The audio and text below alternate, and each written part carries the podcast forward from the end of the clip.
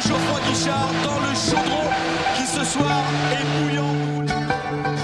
À minuit dimanche, les coureurs de la Saint-Élion vont s'élancer dans le froid et la nuit, une course mythique. Quand on regarde le contenu du match, c'est vraiment mérité. Ces joueurs d'Andrézieux ont été héroïques. Parce qu'en 1904, lors de l'étape Lyon-Marseille, dans le col de la République, des hooligans avaient agressé tous les coureurs qui n'étaient pas stéphanois.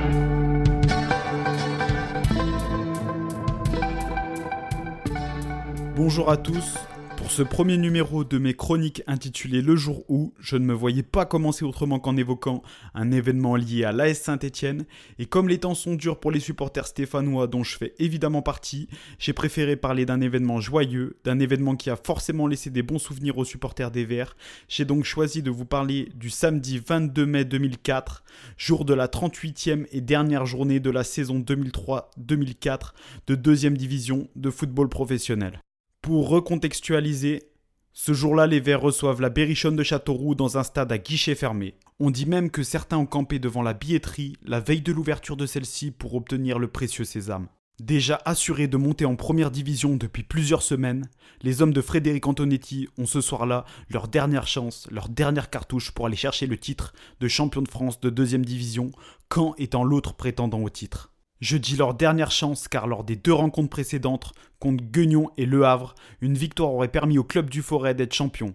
Il n'en fut rien, un match nul un partout contre Guignon et une défaite 1-0 contre Le Havre.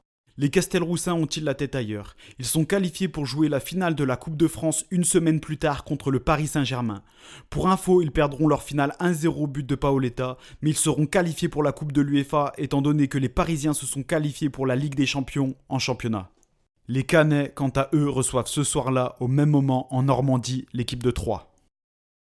Il est 19h56 à Geoffroy Guichard quand les deux équipes rentrent dans un chaudron en totale ébullition. Patrice Carteron, capitaine de l'équipe, est donc le premier Stéphanois à avoir le plaisir d'admirer le tifo dont le stade s'est paré. Un voile représentant les monuments emblématiques de la ville habille les parties inférieures des tribunes Jean Snella, Henri Point et Charles Parret. Les parties supérieures de ces trois tribunes et en tribune Pierre Foran, la tribune présidentielle, des drapeaux verts, blancs et noirs sont agités. Ce genre d'ambiance-là, les 35 000 spectateurs ne l'oublieront jamais.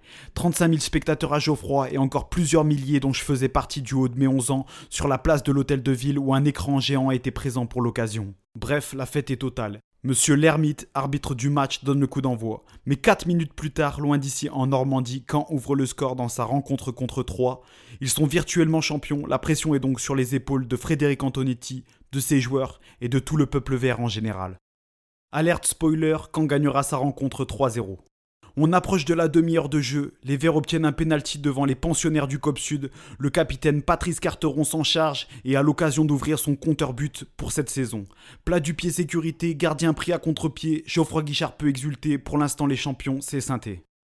Le coup de sifflet de Monsieur Lermite dans un instant. Patrice Carteron qui... Voilà.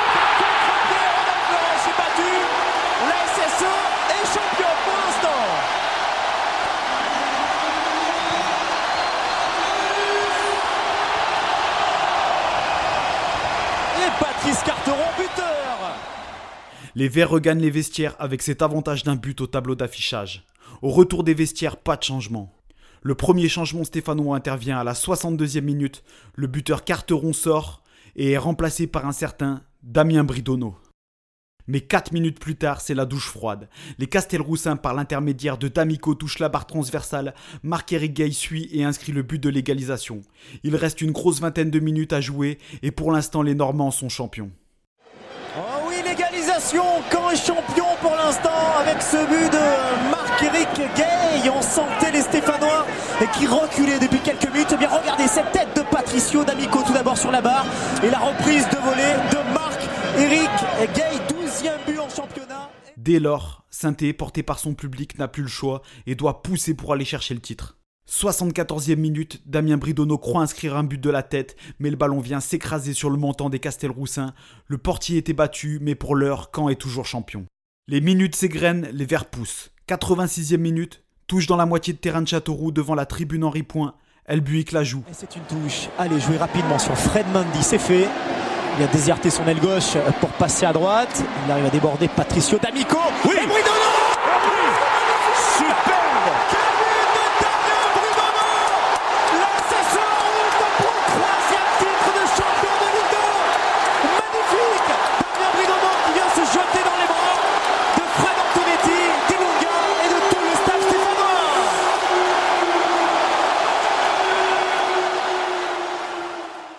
Centre de Mendy, reprise de volée, but indescriptible de Bridono, indescriptible comme son regard lors de la célébration de son but qui personnellement me met encore les poils.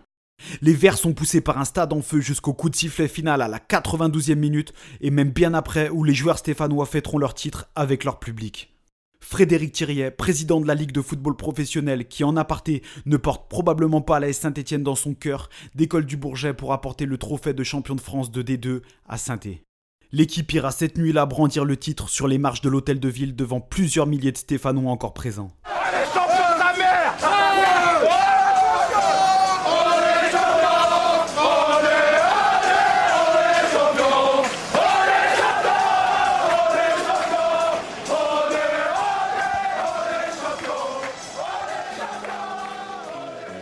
Vous avez aimé cet épisode, n'hésitez pas à le partager autour de vous, à laisser un commentaire, j'aurai le plaisir de vous lire et de vous répondre. On se retrouve dans deux semaines pour un épisode avec un sportif ligérien et dans un mois pour une nouvelle histoire.